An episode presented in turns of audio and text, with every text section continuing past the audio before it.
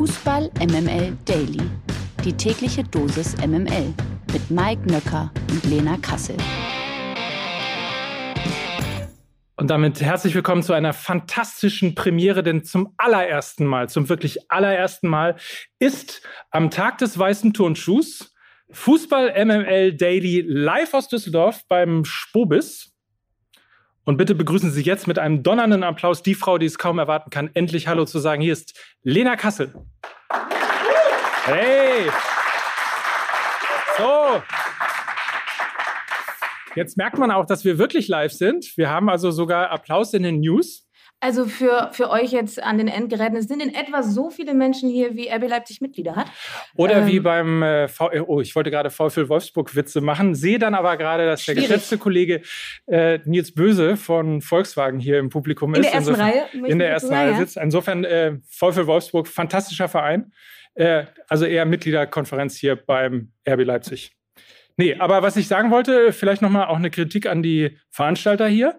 Ähm, Immer gut, mit sowas anzufangen. Lena Kassel, Lena Kassel kam äh, vor, ich würde mal sagen, einer Stunde vorbei und sagte, ich hatte so eine harte Anfahrt, ich hätte jetzt gern Bier. Und da hieß es Bier erst ab 18 Uhr. Und da muss man mal sagen, das wird es beim OMR-Festival nicht geben. Gut, äh, das Problem ist ja, dass mein Zug zurück auch wieder um 18.51 Uhr geht. Also ja. ich habe ein relativ enges Zeitfenster. Also lass mal starten. Ja? ja.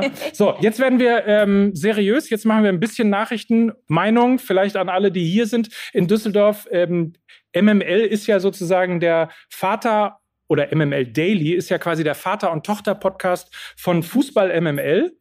Ähm, Miki Beisenherz, Mike Nöcker und Lukas Vogelsang, dafür steht ja äh, MML.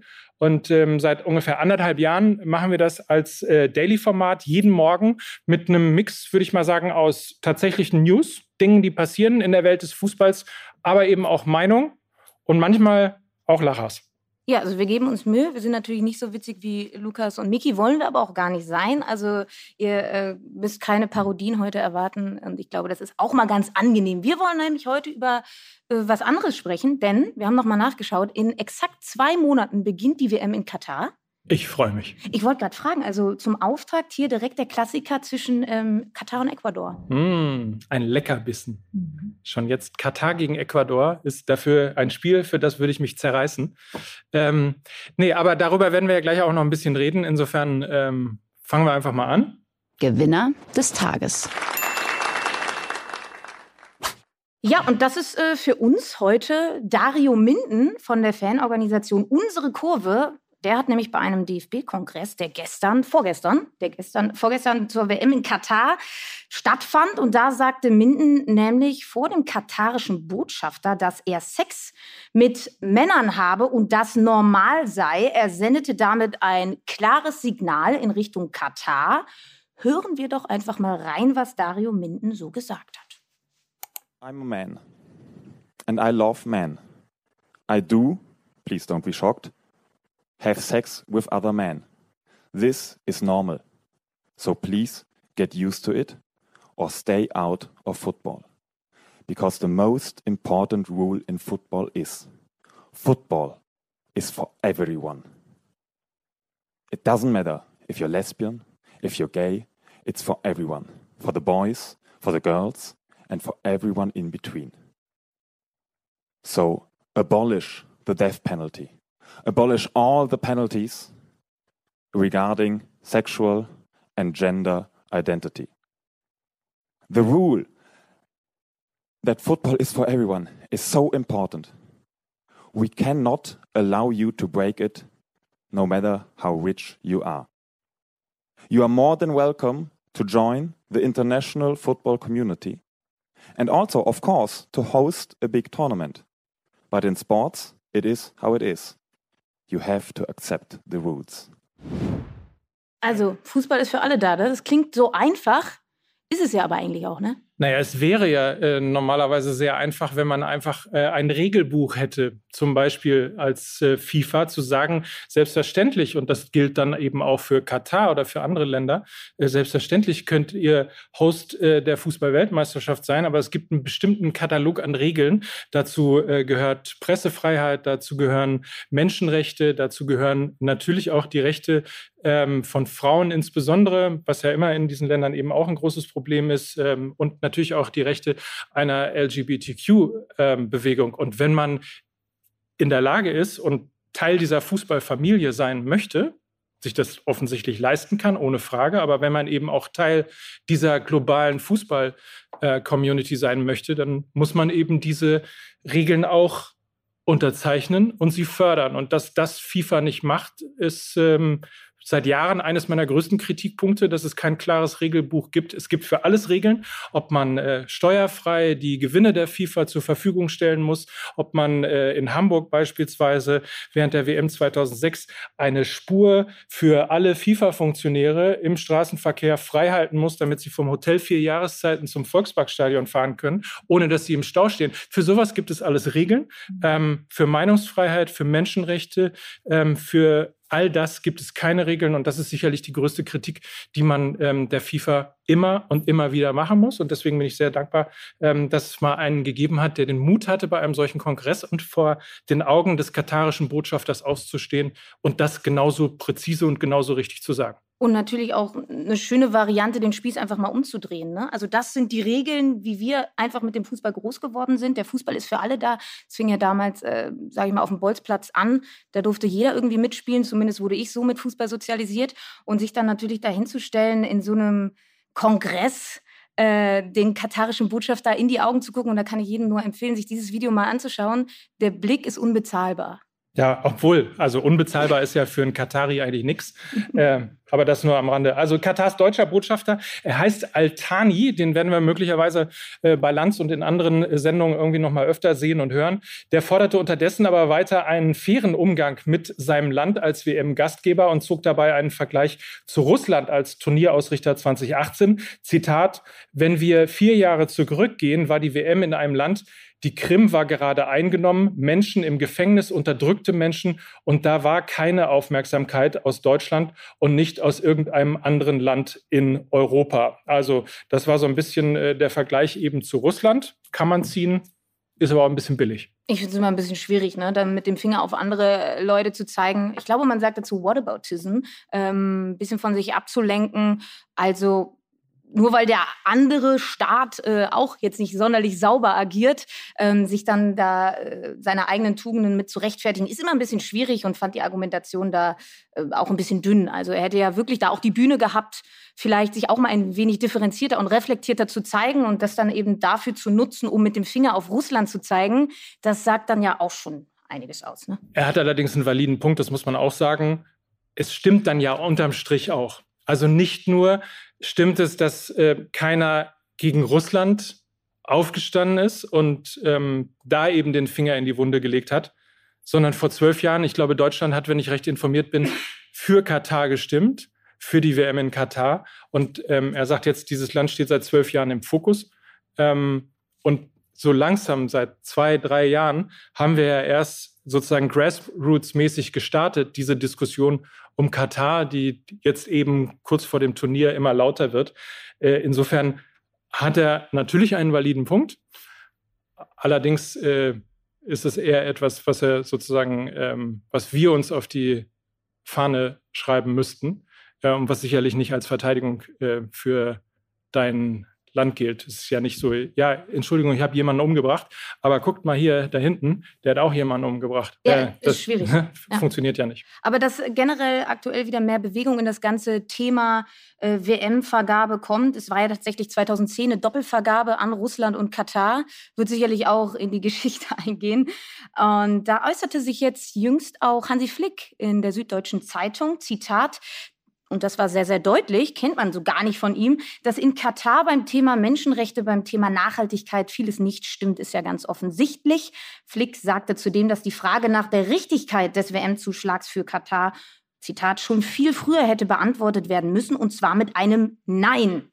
Also, glaubst du, dass solche Signale, wie sie jetzt von Dario Minden kommen, wie sie jetzt von Hansi Flick kommen, können die da noch irgendwas bewirken oder ist ähm, das Kind jetzt sozusagen in den Brunnen gefallen. Wie gehen wir jetzt um, damit dass die WM in zwei Monaten beginnt? Und die Frage stelle ich auch an uns. Schauen wir das? Was machen wir damit? Von den 300 Leuten hier im Saal, also einer so, winkt so ein ne? bisschen ab, einer sagt, ich gucke es auf keinen Fall.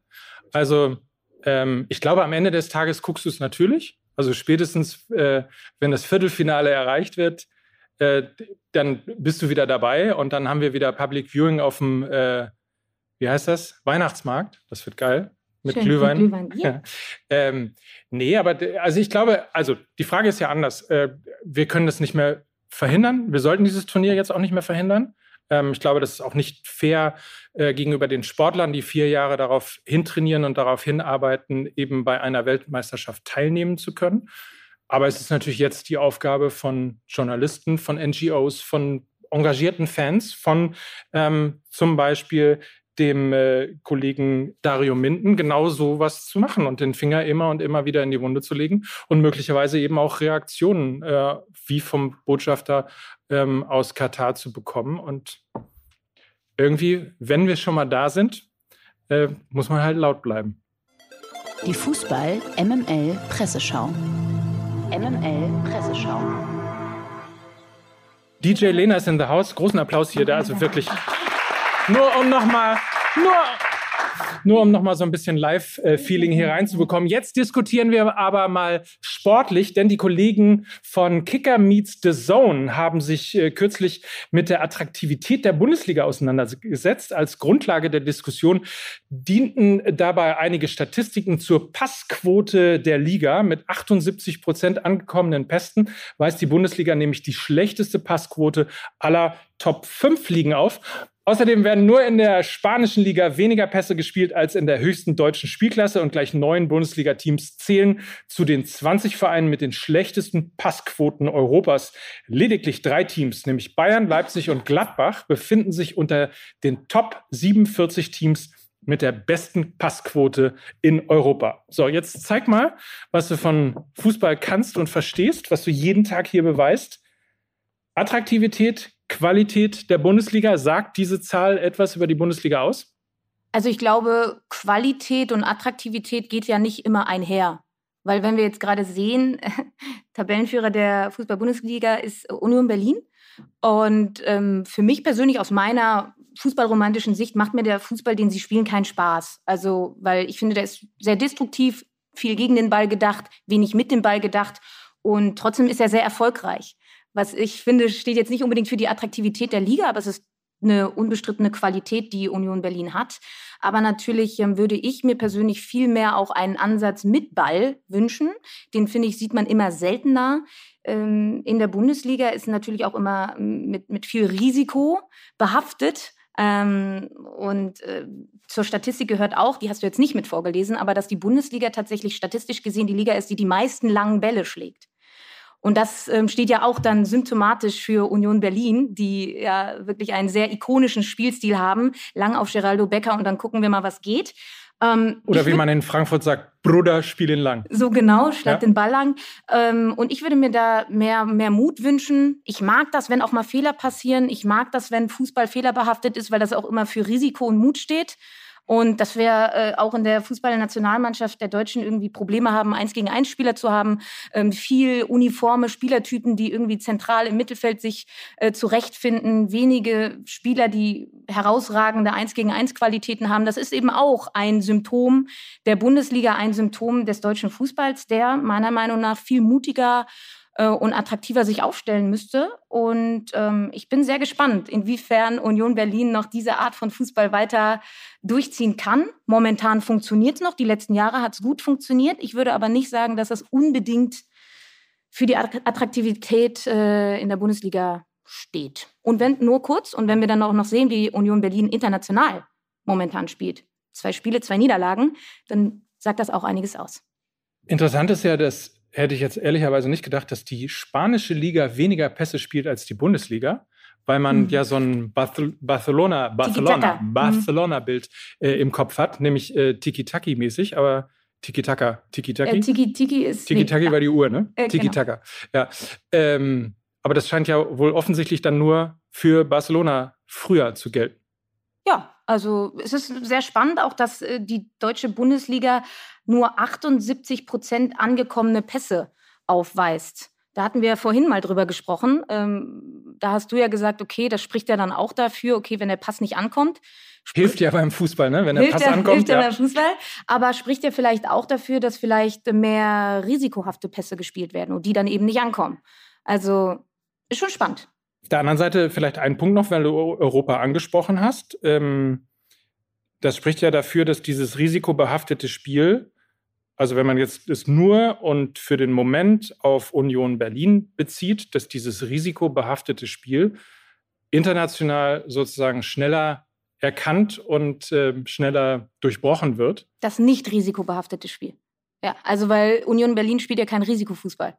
Ja. Und es steht ja eher dafür, dass sie dann eben, sobald sie gegen kompakte äh, Mannschaften agieren, keine Lösungen mehr haben. Und das sieht man dann eben in dem internationalen Geschäft, wo Mannschaften äh, dann auch ein bisschen besser und breiter aufgestellt sind, dass sie da an ihre Grenzen kommen. Und wenn man sich mal die Top 7 in der Bundesliga anguckt, dann sind da eben auch Mannschaften wie der SC Freiburg, Mainz 05, ja, das sind alles Mannschaften, die einen ähnlichen Spielstil pflegen, kompakt stehen, tief gegen den Ball arbeiten. Und das ist bisher sehr, sehr erfolgreich in der Bundesliga. Ich finde das keine gute Entwicklung. Das kommt überraschend. Kilian Mbappé hat offenbar keine Lust für Wettanbieter und Fastfood-Ketten zu werben. Gestern sagten seine Berater für den französischen Superstar ein geplantes Fotoshooting mit der französischen Nationalmannschaft ab. In einem offiziellen Statement seiner Entourage hieß es, er habe sich entschieden, nicht an dem geplanten Fotoshooting teilzunehmen. Grund sei die Weigerung des Verbandes, die Vereinbarung bezüglich der Bildrechte zu ändern. Er und seine Berater würden zutiefst bedauern, dass es nicht, wie angestrebt, vor der Weltmeisterschaft zu einer Einigung gekommen sei. So, jetzt hören wir also, es geht doch eher um einen Kompromiss, geht doch eher um Bildrechte. Ähm, nichtsdestotrotz, mal wieder Mbappé, der mal wieder so ein bisschen aus der Reihe tanzt. Ja, also man könnte ihm ja, eigentlich hatten wir überlegt, ihn als Gewinner des Tages aufzuführen. Dann haben wir aber noch mal ein bisschen drüber nachgedacht und haben äh, dann ja auch festgestellt, dass er ja offensichtlich keine Probleme damit hat, einfach jedes Wochenende in ein Trikot von Paris Saint-Germain zu schlüpfen, wo ganz kurioserweise Qatar Airways fett vorne drauf steht. Also für mich hat das dann jetzt auch schon wieder so ein Geschmäckle. Warum äh, platziert er sich jetzt da, wenn es um die Sponsoren der französischen Nationalmannschaft geht und um Fast Food und, und, und Wettanbieter? Ja, Wettanbieter auch schwierig, aber der katarische Staat, also damit hat er ja offensichtlich kein Problem. Deshalb ähm, hat für mich das ein Geschmäckle. Und ich glaube jetzt nicht unbedingt, dass es etwas mit seinem moralischen Gewissen zu tun hat, dass er jetzt nicht zu diesem Fototermin erschienen ist. Geld? Ja, vermutlich immer eine Sache. Am Ende immer ja. Geld. Oder die fangen jetzt an. Ich meine, Ronaldo hatte ja auch keinen Cola. Ich wollte sagen, CR7 gefällt das, ne? Ja, absolut, absolut. Der Kommentar der Woche. Und der kommt heute von Nationalspieler Robin Gosens. Der kann nämlich überhaupt nicht nachvollziehen, warum es bei den Bayern in der Bundesliga gerade nicht läuft. Bei seiner Ankunft am DFB-Quartier sagte der Spieler von Inter Mailand nämlich folgendes Zitat: Als wir gegen Bayern gespielt haben, saßen wir alle nach dem Spiel in der Kabine und dachten, wow, was die für eine Intensität im Spiel haben. Sie haben uns überrumpelt und überrannt und die doppelte Intensität an den Tag gelegt wie wir. Das ist schon absolutes Top-Niveau. In Europa und auf der Welt, in der Champions League, gehen die Bayern ab wie Schmidts Katze. Ja, und Gosens muss es ja eigentlich wissen, immerhin spielt er ebenfalls für einen Top-Club, nämlich ja Inter Mailand. Äh, Frage, Mike, was ist denn da los? Was ist denn da passiert nach Inter Mailand? Wir müssen jetzt wahrscheinlich Mickey Beisenherz äh, hier haben, der uns in bester Uli Hoeneß Parodie erklärt, dass äh, nachdem die Bayern äh, im Grunde genommen ja schon nach dem dritten Spieltag deutscher Meister war, mhm. einfach er in die Kabine gelaufen ist und gesagt hat, Jungs, so geht das nicht, wir machen die Bundesliga kaputt. Ihr müsst jetzt mal ein paar Spiele, ihr müsst euch das alles immer mit Uli Hoeneß im Bitte, ne? Also, ihr müsst euch das alles immer mach's mit nicht. Uli Hoeneß im Nein, ich mach's, kann's ja auch nicht. Ähm, im Kopf vorstellen. Der ist in die Kabine gegangen, hat gesagt, pass auf, wir müssen jetzt mal fünf Spieltage richtig beschissen spielen. Wir gewinnen jetzt erstmal kein Spiel mehr, weil ähm, so, wir machen das wie bei der Tour de France. Wir lassen die ein bisschen nach vorne laufen und am Ende, kurz äh, vor der Bergetappe, bevor es dann losgeht, im Mai und im April, sind sie dann alle wieder eingeholt. Ähm, ich glaube, dass das tatsächlich eine Motivationsfrage tatsächlich ist. Nach zehn Meisterschaften, oh, Leute, jetzt die elfte, die, das was heißt eigentlich La Dezima? Was heißt La, La Elfzima? Wir holen jetzt, wir nein, holen jetzt, jetzt, wir holen das jetzt die, sehr falsch. oder? Wir holen jetzt die elfte Meisterschaft, das wird super. Ich kann das total nachvollziehen. Ähm, die sind sehr motiviert, glaube ich, die Champions League zu gewinnen. Sie haben auch ziemlich gute Karten, äh, die Champions League zu gewinnen. Aber ich glaube, es ähm, reißt außer, es hat ja auch Olli Kahn gesagt, äh, außer Bayern-Fans äh, reißt es niemand mehr hinterm Ofen her, wenn die Bayern deutscher Meister werden. Insofern, das schleicht sich, glaube ich, auch in die Mannschaft ein. Auf der anderen Seite gehört natürlich auch zur Wahrheit, dass es gegen den FC Barcelona, also ich zitiere da nur Robin Gosens, die Bayern gehen ab wie Schmitz Katz in der Champions League. Das habe ich gegen Barcelona zumindest in der ersten Halbzeit so auch nicht gesehen. Die hatten einige Chancen. Hätte Robert Lewandowski einfach kein Nervenflattern gehabt, dann wäre dieses Spiel auch anders ausgegangen. Und ähm, ich habe versucht zu überlegen, was eventuell auch Eintracht Frankfurt, wo man das Gefühl ja auch schon hatte, nach dem ersten Spieltag, wow, die Bayern jetzt super variabel aufgestellt, der fehlende Neuner ist gar kein Problem. Sie haben jetzt Sadio Mané und was eventuell Eintracht Frankfurt gemeinsam haben könnte mit Inter Mailand. Weil wenn wir uns die Spiele mal angucken, waren das wirklich die Ausreißer nach oben, wo du wirklich dachtest, ah, so spielt jetzt Bayern Fußball. Ah, jetzt erkenne ich da was. Ähm, sind eigentlich zwei Mannschaften, die ein ähnliches System spielen, spielen beide in so einem 3-4-3, 3-5-2 und sind äh, vom Spielansatz her ähm, ähnlich. Ich sag mal so, vorne Hui, hinten Fui. Und das ist natürlich, ähm, spielt den Bayern in die Karten. Und wir haben ja auch gesehen, Augsburg, Stuttgart, Gladbach, wo die Bayern eben wirklich ins Straucheln kamen, das waren Mannschaften, die eine sehr gute Defensive hatten und die eben den Bayern das Leben schwer gemacht haben. Und deshalb glaube ich, okay, in der Champions League kann es auch gut gehen, weil da Mannschaften sind, die eben auch Fußball spielen wollen, die offensiv sehr, sehr gut aufgestellt sind. Das heißt, es gibt Räume für die Bayern, aber in der Bundesliga da schließt sich dann der Kreis, darüber haben wir ja gerade eben gesprochen, sind halt sehr viele Mannschaften, die sich hinten reinstellen. Und das ähm, wird zum Problem werden. Naja, und auch eine Zahl, die ich gelesen habe, Leroy Sané 29 Mal aufs Tor geschossen, ähm, mit äh, sehr, sehr guten Chancen, davon nur zwei Tore gemacht. Das heißt, er hat äh, 27 Mal entweder daneben geschossen oder der Torwart hat es gehalten. Also Leroy Sané ist quasi der FC St. Pauli äh, von Bayern München. Ähm, klar, wenn tut du weh, schon, ne? schon Tut weh weißt, aktuell, du, ne? total aktuell tut alles weh. Äh, auf jeden Fall. Ähm, aber wir lassen uns die Stimmung nicht verderben. Nein, äh, Spaß beiseite. Also Chancen musst du schon machen. Kreieren tun sie ja relativ viele, aber es fehlt halt vorne dann offensichtlich doch der Vollstrecker oder man muss das System dann doch irgendwie in den Köpfen auch ein bisschen umstellen. So, und als äh, Stimmungsaufheller zum Schluss gibt's das hier. Verlierer des Tages. Ich habe es ja immer gewusst, das könnte nämlich Lucien Favre werden.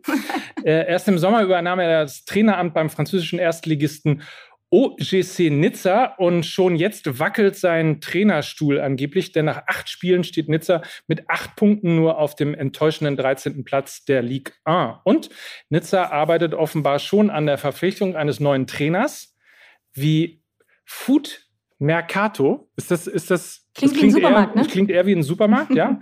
Also Food Mercato äh, berichtet, äh, findet heute ein Treffen zwischen der Geschäftsführung von OGC Nizza und dem ehemaligen PSG-Coach Maurizio Pochettino statt. Das ist auch so eine random Nachricht, ne? Ir- Irgendwo, wurde noch mit also rein- bei uns ist es so, wenn, wenn die Bayern irgendwie der Nagelsmann wackelt, dann heißt es Tuchel. Mhm. Ja, und äh, bei allen anderen europäischen Clubs, die irgendwie ein bisschen Geld haben, heißt es dann möglicherweise Pochettino. Wo der schon alles hin sollte, ne? Wahnsinn, Wahnsinn. Ja, aber Favre raus ist ja ein ähm, in Dortmund äh, durchaus gelernter Satz geworden. Ja. So richtig rund läuft's für Favre seit einigen Jahren offensichtlich nicht. Lena. Ich bin kein Fan von ihm. Ich habe das Gefühl, er ist so ein bisschen ähm, altersmilde geworden. Also er ist, ich weiß gar nicht, wie alt er ist, aber er wirkt so, also irgendwie wirkt er sehr weird, je älter er wird. Also alte Menschen werden ja irgendwann weird. Ich google das glaube- jetzt. Ich google das jetzt und wenn dabei rauskommt, dass er so alt ist wie ich, dann Mike, du bist 53 Jahre alt, das weiß jeder. wirklich nur ich Ich nicht. würde schätzen, Favre ist 73. Nein. Favre 68? Ist, warte. Warte, warte, warte. 63? Ja, 64. 64. Oh Gott. ja, ich glaube, er sollte aufhören. Ja. Also, Ja? ja. Mit 64 ist man zu Ja, alt ist für doch Fußball. Rentenalter, oder? Ist das nicht das Rentenalter, wo man dann eigentlich sagt, okay, tschüss? Es kommt drauf an. Wir sollen ja alle länger arbeiten. Wir heute nicht mehr, denn das war's. Das war's, in der Tat. Äh, Wir bedanken uns bei diesem fantastischen Publikum in Düsseldorf. Schön, dass ihr gekommen Wahnsinn, seid. ey, die Hütte ja, brennt hier. Die Hütte. Geil. Ja, vielen, vielen Dank. Heute gibt es übrigens die neue Folge Fußball MML mit Miki und Lukas. Dahin mache ich mich jetzt auf. Und ansonsten ähm, für alle, die hier sind und für alle, die es noch nie gehört haben, uns gibt es montags bis freitags, jeden Morgen so um und bei ab 4.30 Uhr, 5 Uhr. Ja. Ne? Mhm. Und ähm, liked es, sagt es euren Freunden. Und äh, vor allen Dingen immer wieder faszinierend. Einen großen Applaus für Lena Kassel. Nein, auch großer Applaus für dich. Nein, komm. Also, So, und dann, dann enden wir, wie wir immer enden. ja, Das waren heute Lena Kassel. und Mike Nöcker für Fußball MML. Tschüss. Tschüss. Dieser Podcast wird produziert von Podstars bei OMR.